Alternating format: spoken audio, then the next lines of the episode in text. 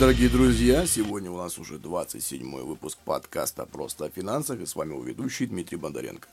На дворе 4 июля, у нас уже такой поздний вечерочек, да? Что-то как-то сегодня поздновато. Поздновато решил написать подкаст. Возможно, в сети он появится уже 5 но не суть. В общем, да, да, наименование подкаста «Ипотека здесь и сейчас» от 0,1 до 3% годовых. Это на самом деле такой не вброс, да, как говорится, не это не для кликабельности и всего прочего сделано. И на самом деле есть такая у нас ипотека, которую мало кто знал, а если, как говорится, слышал, то не вникал. Действительно, с 2020 года в России появилась новая программа так называемой господдержки ипотеки для покупки квартиры, домов в сельской местности. А, получается, у бабульки обычный домик не возьмешь, но, в принципе, хорошее такое годное жилье а, в сельской местности, да, можно взять. А, расскажу почему, да, отличие что и как, это программа новая, ей получается всего лишь полтора года у нас в стране. Она отличается от тех программ, по которым дают ипотеку под 6%, да, отличается от той, которая действует для Дальнего Востока, вот это все, ну, вот эти вот, да, семейные программы, семейная ипотека. Так и вот, предлагаю в этом подкасте обсудить требования новой программы. Она действительно выгоднее, чем вот семейная ипотека, да, но опять же, в принципе, подойдет не каждому из нас, да, не каждой семье. Вот как работает вообще эта программа поддержки вот этих всех ипотеки сельской. А, действует она, да, как я сказал, с 2020 года. Подходит для покупки квартиры, дома или участка сельской местности. Исключение составляет лишь Москва, Санкт-Петербург, Московская область. Можно купить новостройку, готовое жилье, также на вторичном рынке. Можно построить или достраивать дом с помощью своих ну, там, знакомых, друзей, организаций, да, привлекаемых к строительству. Жилье должно быть в нормальном состоянии со всеми коммуникациями, как я и сказал, да, то есть это уже у бабульки домик с печкой санузлом на улице не возьмешь. Но, но, но. Площадь должна быть не меньше учетной нормы на каждого члена семьи. Знаем, да, требования, если там семья, двое детей, там не, не менее, там сколько у них, 9 квадратов, 11. Ну, там, короче, в каждом регионе по-разному, на самом деле. Но это тоже нужно знать, что, чтобы площадь а, дома, имущество была как бы, ну, в норме, короче. Льготная ставка равна от 0,1 до 3% годовых. Выше 3%, ну, 3% быть не может. Но опять-таки тоже маленько проспойлерю.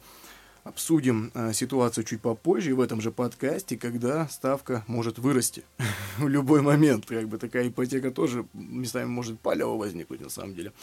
Э, сумма кредита э, должна быть до 5 миллионов рублей э, в Ленинградской области а, что у нас там еще, на Дальнем Востоке, да, Ямало-Ненецком автономном округе, до 3 миллионов рублей.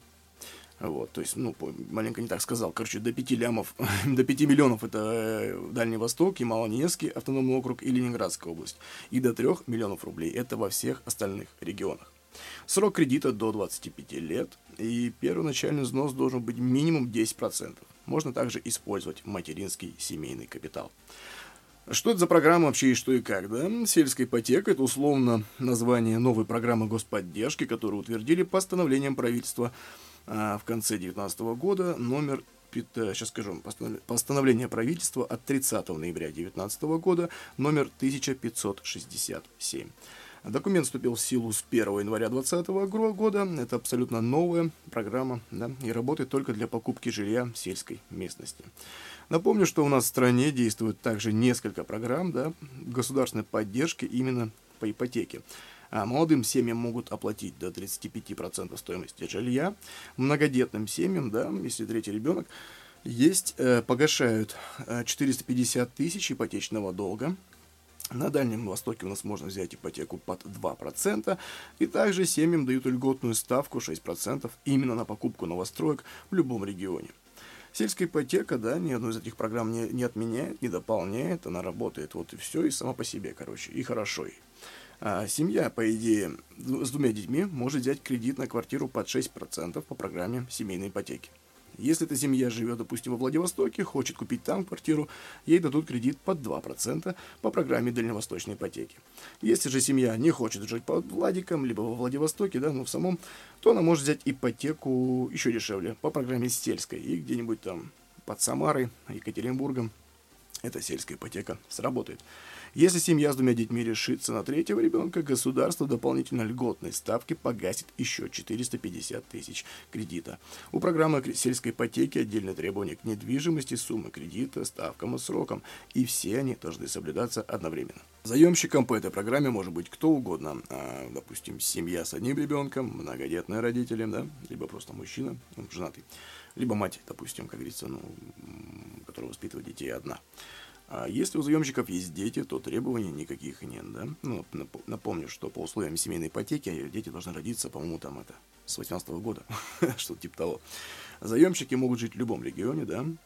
Свои требования может предъявить банк при оценке рисков и платежеспособности, а, то есть кредитная история, там другие факторы. Те, кто не слушал по каким-то либо причинам, да, наш подкаст про про кредитную историю, я напомню. Только сейчас сам посмотрю еще где-то какой-то выпуск. По-моему, по-моему, выпуск номер два, не кредитная история, вот это все. Ну, короче, что-то не открывается. Не хочет, не хочет. Ну и ладно. В общем, есть такой подкаст, выпуск называется «Не кредитная история», там, где мы полностью пережевываем, да, разжевываем, обсуждаем, где это, что это, как это, зачем это и чем это едят, какие там скоринговые баллы, да, рейтинги. Рекомендую послушать от кредитной истории на самом деле много что зависит. А вот это, в принципе, как бы риски и платежеспособности клиента.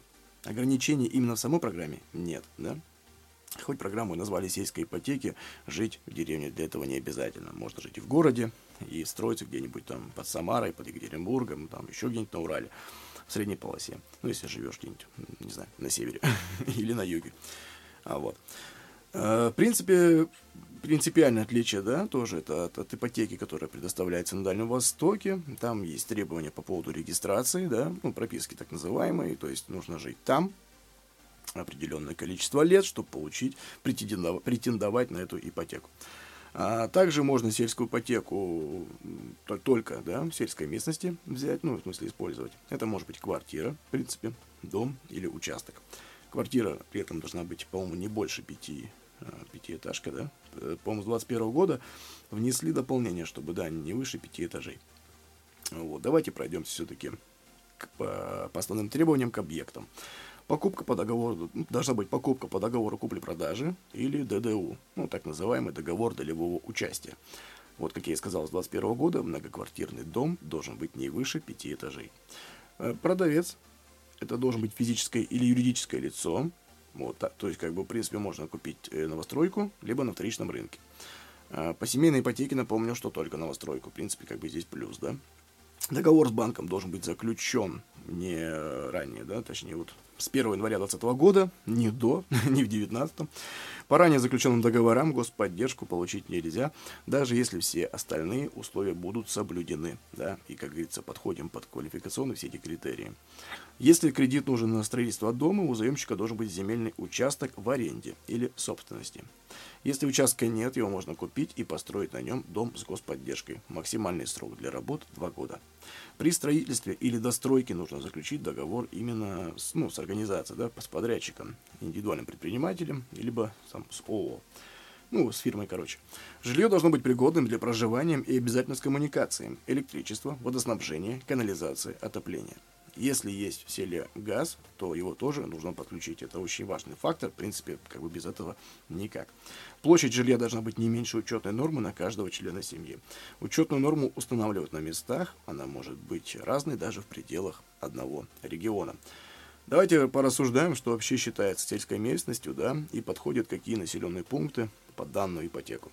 Сельский населенный пункт, да, то есть село, станица, аул, кишлак, деревня, хутор. Также это может быть рабочий поселок, поселок городского типа. И есть такое дополнение, что это малые города с населением до 30 тысяч человек, если в регионе их включили в программу развития.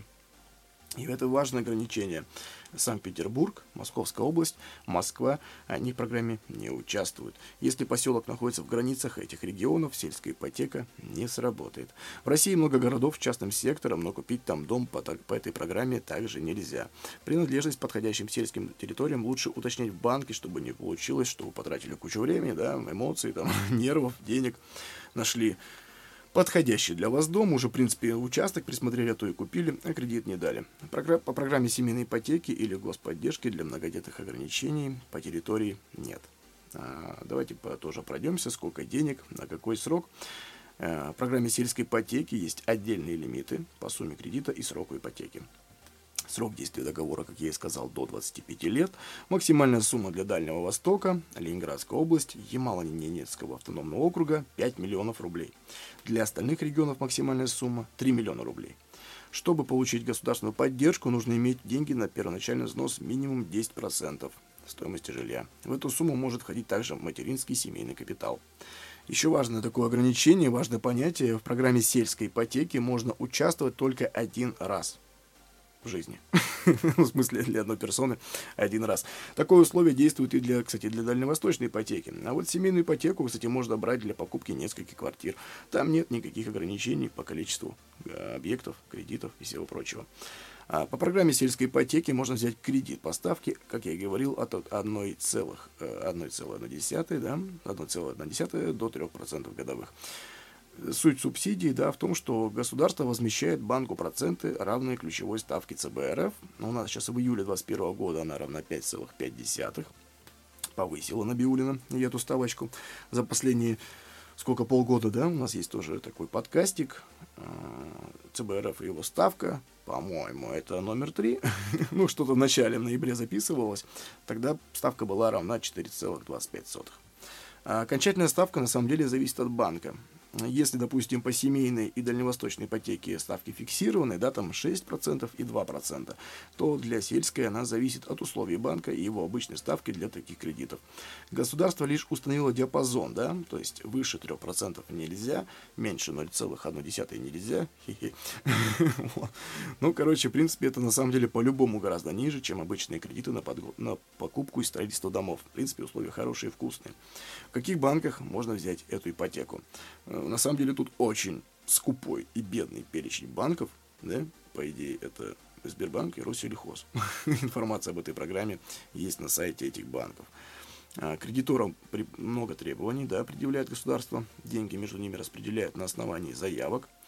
Вот. Ну, в принципе, можете зайти на сайт Сбера, Россельхозбанка, погуглить, да, кто потому что, допустим, сейчас вот э, Сбербанк принимает заявки, недавно он не принимал, потому что якобы исчерпал лимит там, средств, которые выделили на него.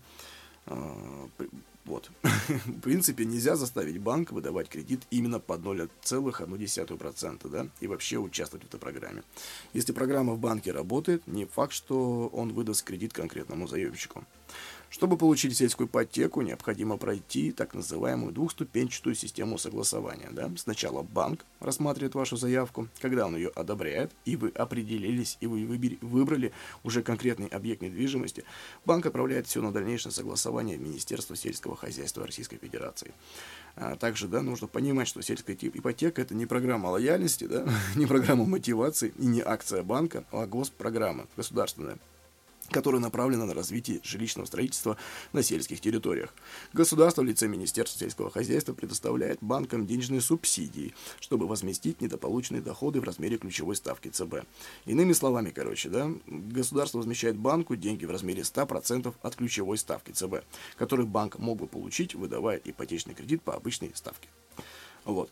И такой очень важный момент, да, что там по процентной ставке, могут ли ее поднять. На самом деле ответ на этот вопрос необходимо сразу искать в договоре. Есть несколько вариантов, почему может измениться ставка. Например, государство прекратит финансировать программу. Элементарно закончатся деньги, да, которые на нее выделили, причем об этом прямо говорится в постановлении. В таком случае э, сразу банк ставит базовую процентную ставку. Рассчитывать ее будут следующим образом. Например, ставка по ипотеке, вот по сельской 2,7, да, одобренная. К этой ставке прибавляет сразу действующую ключевую ставку ЦБРФ. То есть, допустим, сейчас у вас есть ипотека 2,7, господдержка, хоп, пока закончилась, да, деньги исчерпали, а у вас прибавляется сразу 5,5. Ну, то есть то, что как, как сейчас вот ставка ЦБРФ 2,7 плюс 5,5, это у нас что? Правильно, 8,3, да? Нет, вру, подождите, 5,5, да, это 7,7, да. 8,3% сразу будет годовых у вас. Вот. Базовая процентная ставка будет действовать, пока у государства не появятся деньги, чтобы вновь субсидировать вашу сельскую ипотеку.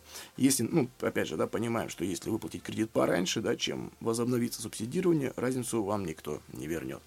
А для расчета нового базовой ставки будет браться размер ключевой ставки ЦБ РФ, который действует на дату изменения процентной ставки с льготной на базовую. А что делать, если изменится ключевая ставка ЦБ РФ? В принципе, ничего. Необходимо понимать, да, что ключевая ставка ЦБ РФ, как мы и говорили в подкасте третьего, ну, третий выпуск подкаста просто о финансах, который называется ЦБ РФ и его ставка, надо понимать, что ключевая ставка величина не постоянная, на нее мы никак не можем повлиять, вообще просто можем только наблюдать. Вот, более подробно рекомендую ознакомиться в подкасте номер 3. Просто финансов. А положение заемщика государства здесь различается на самом деле. Да? Государство субсидирует 100% действующей ключевой ставки ЦБ. Если она изменится, Министерство сельского хозяйства должен будет предоставлять субсидии из расчета уже новой ставки. А заемщику в принципе, ничего. не надо не следить, ничего. Ну, так, чисто для себя, если так посмотреть. А, в принципе, больше ничего не надо делать. Однако все изменится, если наше Министерство сельского хозяйства откажет банку в предоставлении субсидии. Тогда размер ключевой ставки на эту дату напрямую повлияет на заемщика. Ему установят базовую ставку с учетом действующей ключевой.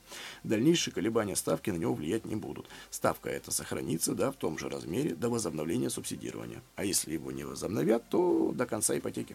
А также мы должны понимать, да, если субсидия от государства заканчивается, ставка кредита возрастает. Это, в принципе, главный косяк, да, ой, прошу прощения за выражение, главный риск э, нашей этой сельской ипотеки. А, к сожалению, предсказать, хватит ли денег, да, бюджетных средств у государства или нет, когда такое прекратится субсидирование и прекратится ли оно вообще практически невозможно да, предсказать. Также и повлиять на это все. Заемщику не стоит бояться большого скачка ключевого ставки, да, Ключевая ставка – это ставка, по которой ЦБ дает деньги коммерческим банкам или принимает от них депозиты.